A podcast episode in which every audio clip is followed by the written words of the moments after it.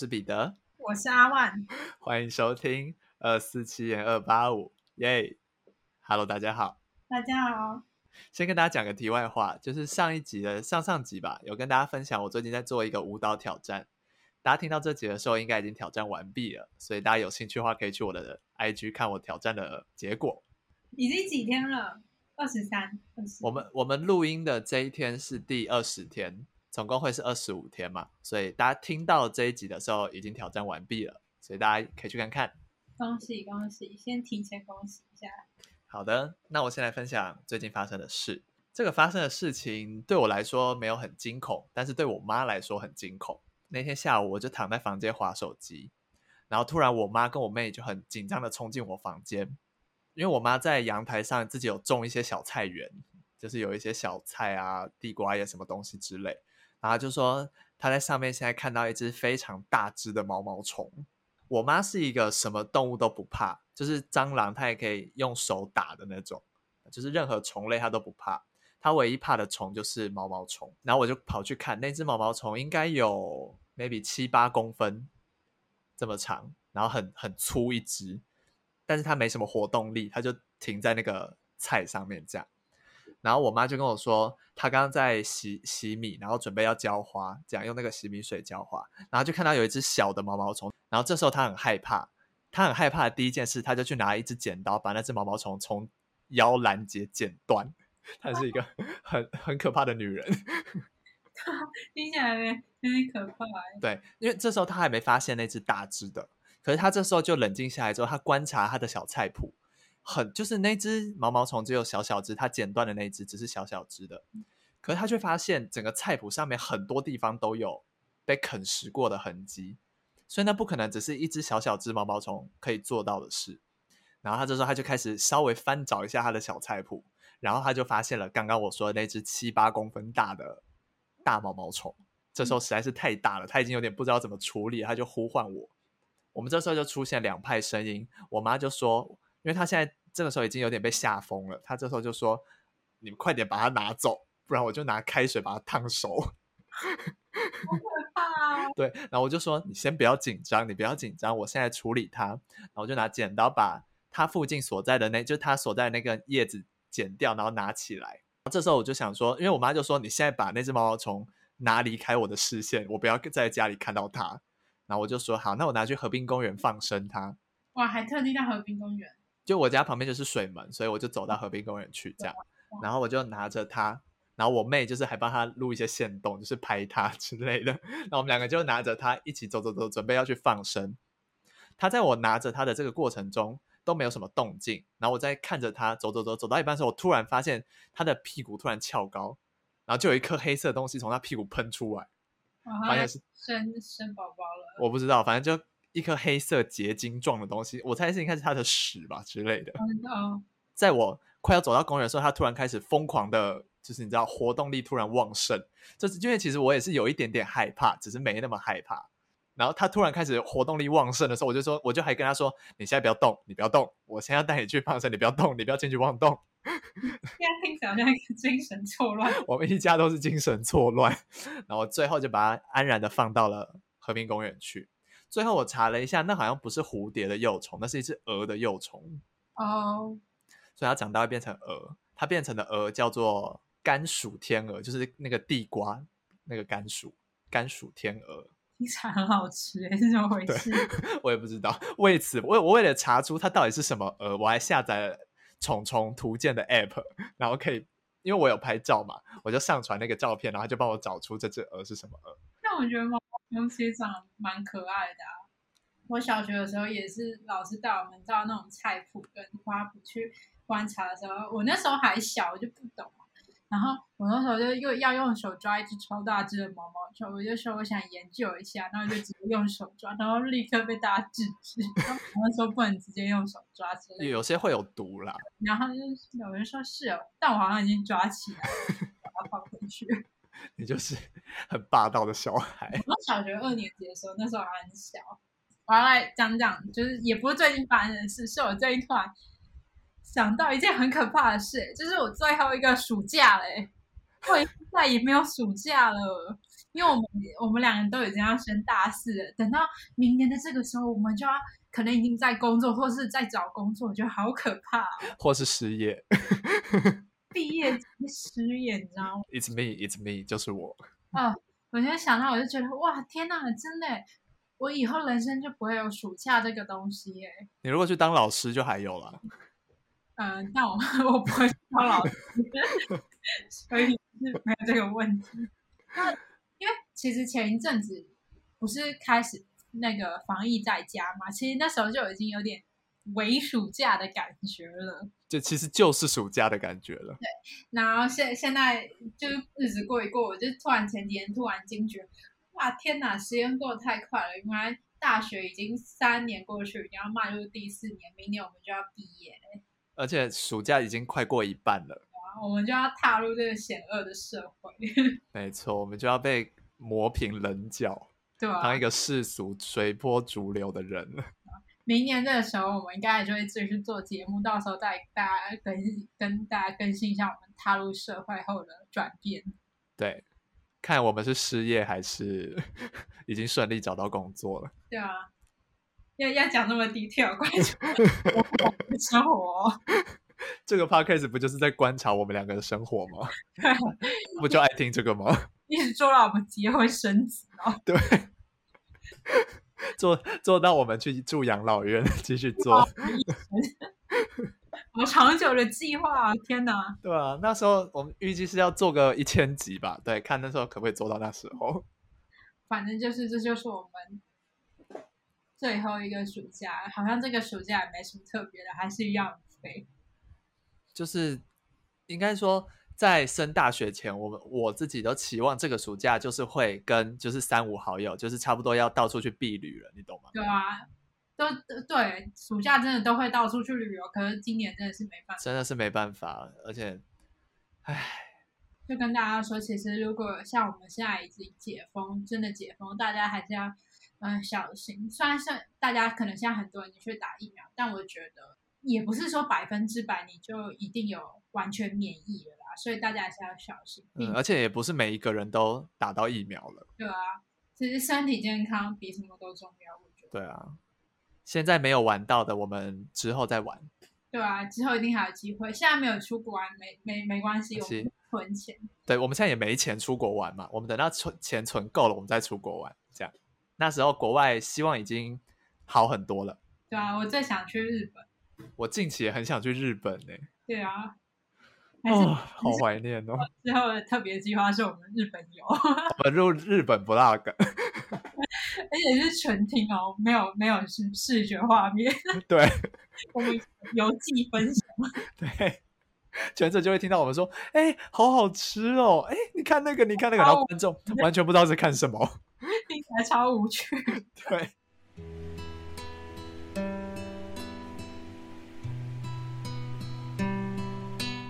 那我们接下来就进入今天的案件。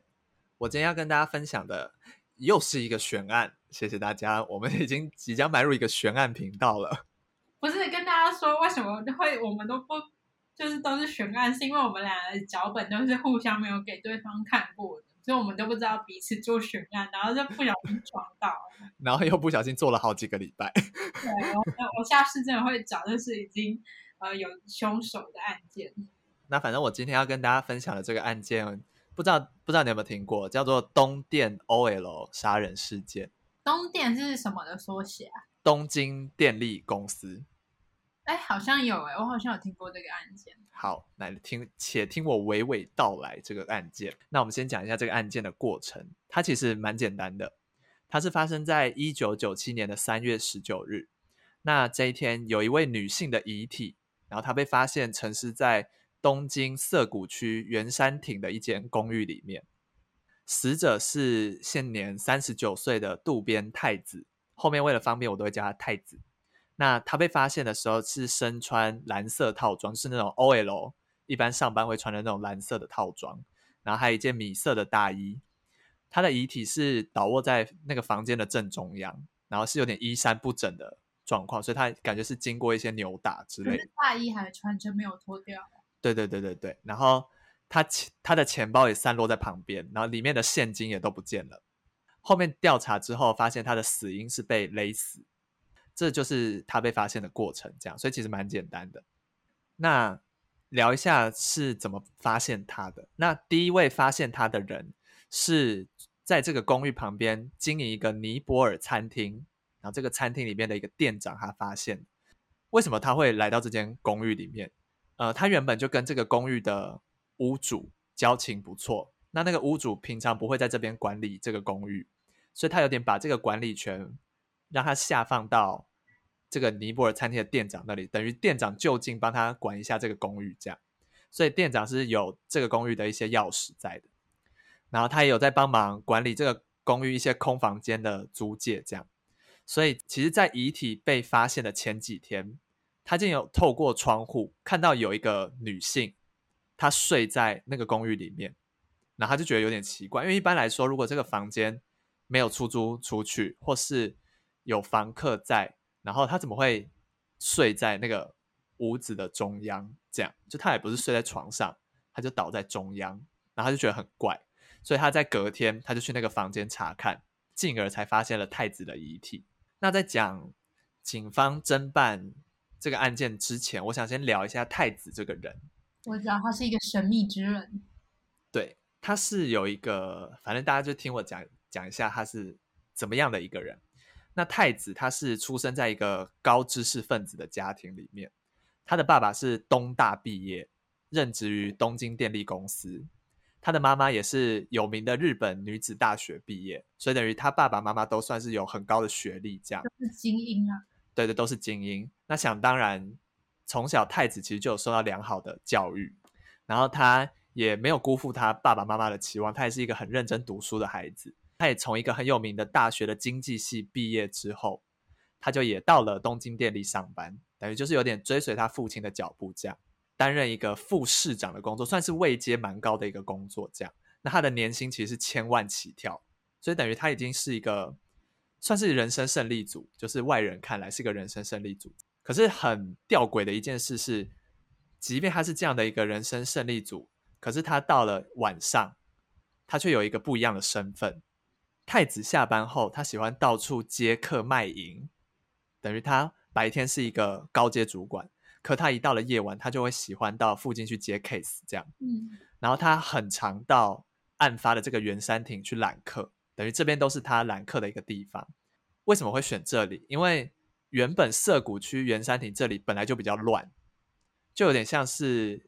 呃，有一些酒店或是一些有点类似红灯区这种概念，然后也有很多旅馆在这边经营，所以其实太子在这附近找到客人之后，就会立刻到附近的旅馆去从事性交易。案件爆发之后，警方其实是朝着太子是被他所招揽的那些客人杀害的方向在侦办。那我们到这边再回到警方怎么侦办这个过程，所以警方先从圆山亭那附近。的一些可疑人士下手，那在调查过了两个月之后，他们锁定了一个旅日的尼泊尔籍人。呃，这里有一点我觉得蛮怪的，就是为什么是锁定这个人？就是这个案件跟尼泊尔这个国家有一种某种程度上的关联在，可是我也不太清清楚是为什么。怎么感觉很很奇怪？就是尼泊尔这个地名出现？对，因为尼泊尔这个地名理论上来说比较不常出现，可是他在这个案件里就出现了不止一次。这样，可是这次锁定的这个尼泊尔籍人是有一些疑点在的。那我们后面会提到。这样，这个尼泊尔人的名字非常的难念。我昨天尝试用尼泊尔文，就是搜寻这个名字到底要怎么念，我还是不是很清楚这个名字到底要怎么念。然后他的名字又很难简称，所以我决定念第一个字就好。他的名字叫做狗 n 达，后面还有两个字，还有两个单字，所以我念不出来，所以我后面都会叫他狗 n 达。狗 n 达呢，他在公寓附近的一间尼泊尔餐厅工作，然后他同时也是住在那个案发的公寓附近。他跟同一间那个尼泊尔餐厅不同，不同间，不同间。好多尼泊尔餐厅。对，所以可能那一区有很多国外来的。外国料理的餐厅之类的，就是刚好，就像我刚刚说，这件案件跟尼泊尔有很多关系，不知道为什么。嗯，对，好，那狗 n 达这次是第二次被逮捕，那他先前就被逮捕过一次，那他之前为什么被逮捕？因为他其实是非法滞留在日本，他他那时候被逮捕，也被判刑了一年。那所以这一次是他第二次被逮捕。那接下来我就要讲一下为什么要锁定是狗病打这个人，因为警方在案发的现场其实有发现遗留的保险套，然后还有一本是太子的笔记本。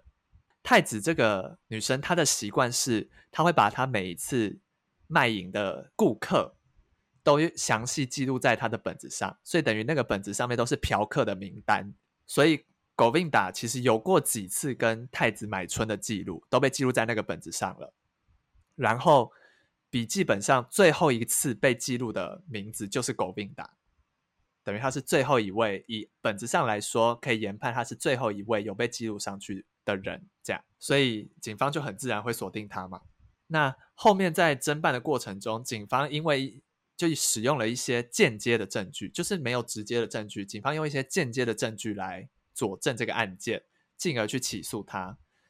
然后接下来我就想跟大家聊一聊。警方使用的这些间接证据，其实都存在一些疑点。那大家可以听听看，这样。那你先问说，为什么保险套上面没有 DNA 吗？这个后面会提到。好，首先是关于不在场证明的部分，警方是根据一些目击者表示说，太子跟狗病打在三月八号晚上十一点一起进入旅馆。哦，这边忘记提到太子。从死亡到被发现，中间经过了十几天。哦，他不是对他不是第一时间被发现的。再回到刚刚说的三月八号，狗病达跟太子晚上十一点被目击一起进入旅馆。可是问题来了，狗病达在事发的当天，其实从一大早就在千叶县的一间印度料理店工作，等于他不止在尼泊尔餐厅工作，他还有在别的地方兼职。那他其实，在三月八号那天一大早就已经在千叶的印度料理店工作了。那假设他在工作的地方，可能晚上十点半下班之类，就是，嗯，这边网友提出的这个十点半这个时机点，我有点不太清楚，但有可能是日本就是餐厅他们那个餐厅他下就是打烊的时间这样。所以假设他在千叶十点半下班。那他从最近的车站要到涩谷这边跟太子碰面，最快最快也到晚也要到晚上十二点，等于这一段路是非常长的，要花的时间很多。那根据这一点，跟目击者的情报就有点不太吻合，因为目击者是看到他说他在十一点左右一起进入旅馆，可是十一点如果以这个推论来说，那个时候狗病达根本不可能出现在涩谷。好，所以这一点是有点怀疑的。再来是第二点，关于公寓的钥匙以及租金的问题。那警方有查到狗病达是有想要租案发现场这个公寓的房间的，所以他们认定狗病达其实是有公寓的钥匙，让他可以自由的进出那间公寓。但是后面又发现，其实案发前狗病达就已经托他的朋友把钥匙还给公寓的管理员了，等于他好像后面也没有要租之类的，还是他其实有要租，就是。这一点我有点不太清楚，而且后面还提到说他也付了房租，所以应该是他要租，但是他把钥匙先还给了公寓的管理员。这一点可以推论说，狗病达其实没有金钱上的问题，因为如果他付得出房租的话，因为以一个非法滞留的人来说，如果他付得出房租，那短期内他应该是没有金钱上的问题，他就没有必要抢劫太子还把他杀掉。再来就是最关键的一点，就是刚刚提到公寓里面有发现保险套嘛。查验下来的体液跟体毛的 DNA 跟狗病打的吻合，基本上来说这一点就已经可以把狗病打定罪了嘛。可是后续还是有人提出一些疑点在，就是狗病打本来就会跟太子买春，他们在案发的那个公寓买春已经不止进行一次了，所以那个现场如果留有狗病打的体液或是体毛，其实好像不是一件很奇怪的事情。然后再加上。狗病达在这个案发之后还是持续住在公寓附近，所以这一点其实有点可疑。因为如果他杀了人，一般来说应该都会想要逃得越远越好嘛。假设是他犯案了，他还持续待在那里，这点就有点有点怪。这样，那上述三点就是警察用来佐证的一些间接证据。当然，被捕后狗病达也一直说自己是清白的，所以在一审判决的时候，有因为证据不足而败诉。可是到了东京高等法院的判决却判他有罪，而且直接一判就是判了十五年。那狗并达也没办法怎么办，所以他就是被关了十五年。一到了二零一一年，狗并达他的律师又提出了再审。那为什么会提出再审？因为在案发现场又发现了新的 DNA，然后这一次经过比对，发现跟狗并达的不符，所以等于有出现新的证据来说，其实在那里买春的，因为买春的本来就不止一个人，那你怎么可以只因为发现了一组 DNA 就定了狗并达的罪？因为现在发现了另一组。所以到了二零一二年六月，他就再审，最后发现是冤狱，就是其实不是狗并达，所以狗并达就被判了无罪嘛。那他也立刻被遣返了尼泊尔，因为刚有提到他是非法滞留在日本，还判给他六千八百万日元的赔偿金，因为毕竟十五年的青春都浪费在监狱里了。狗并达在其实有发过一篇声明，就是在他回去之后，他希望日本司法能够改善，并让自己可以成为最后一名。冤狱者就是他，希望这种事情不要再发生了。时至今日，杀害太子的真正凶手是谁，其实还不知道。那其实这整个案件的过程到侦办就差不多到这边结束。最后，我想要聊一聊是关于太子的一个心境的问题，因为其实他的身份蛮特别，他白天是高阶主管，可是晚上却到处去接客卖淫，就是这两个身份是有点落差、有点冲突在的。所以这个案件爆发的时候，其实造成社会很多讨论，然后大家对于太子这样的心境跟行动有很多的揣测。这样这边列了几点，那时候网友讨论出来的，他为什么会做这样的事情？第一点是他的父亲过世造对他造成的打击，因为其实他的父亲年仅五十二岁就突然离世，他父亲离世的时候，太子其实才二十岁，然后那时候。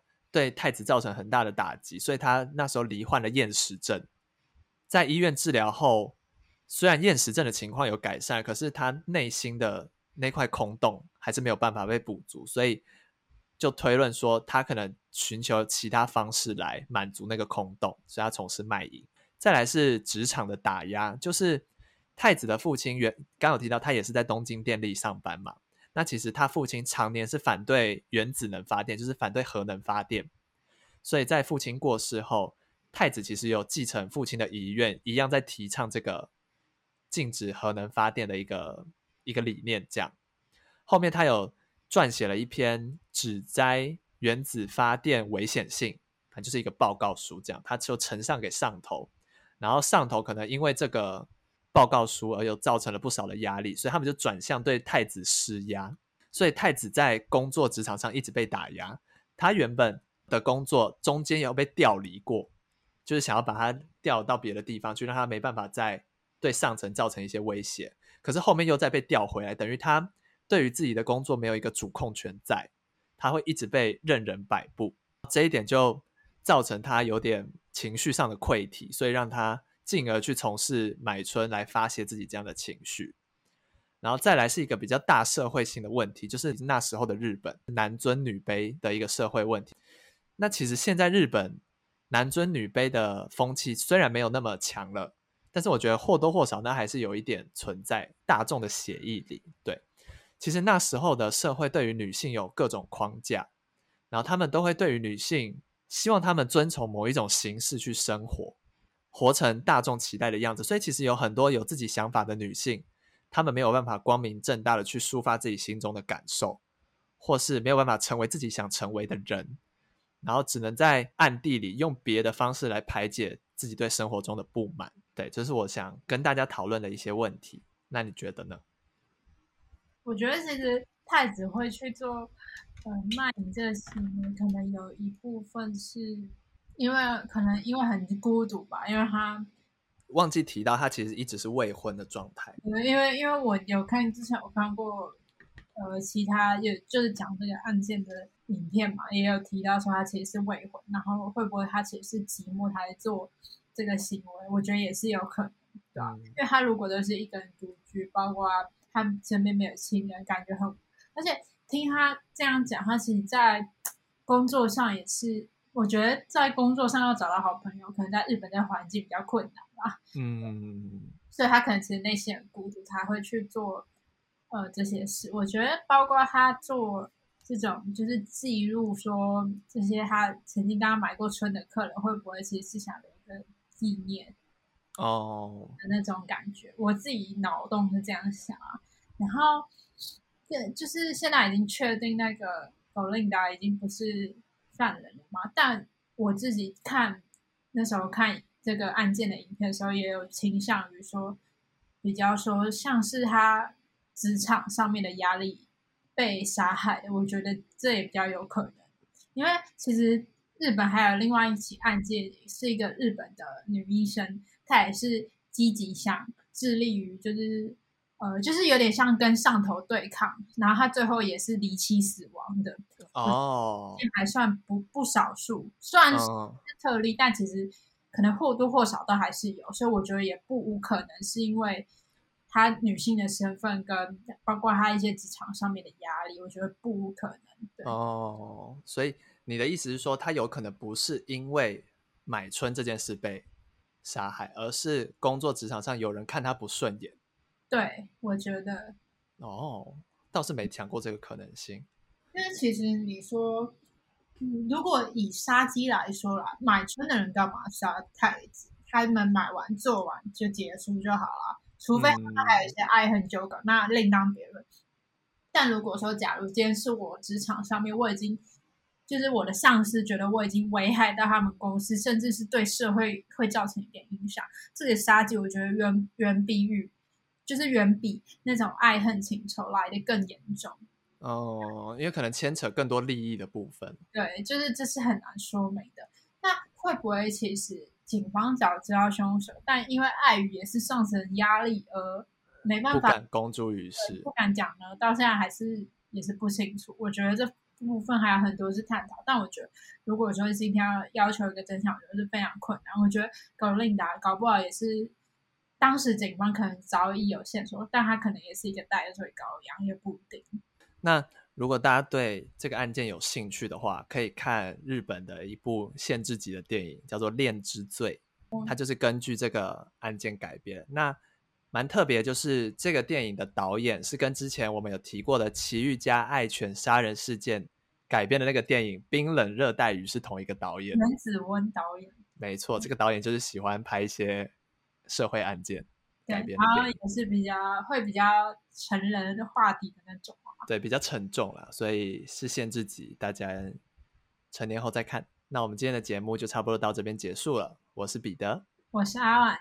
我们下次见，拜拜。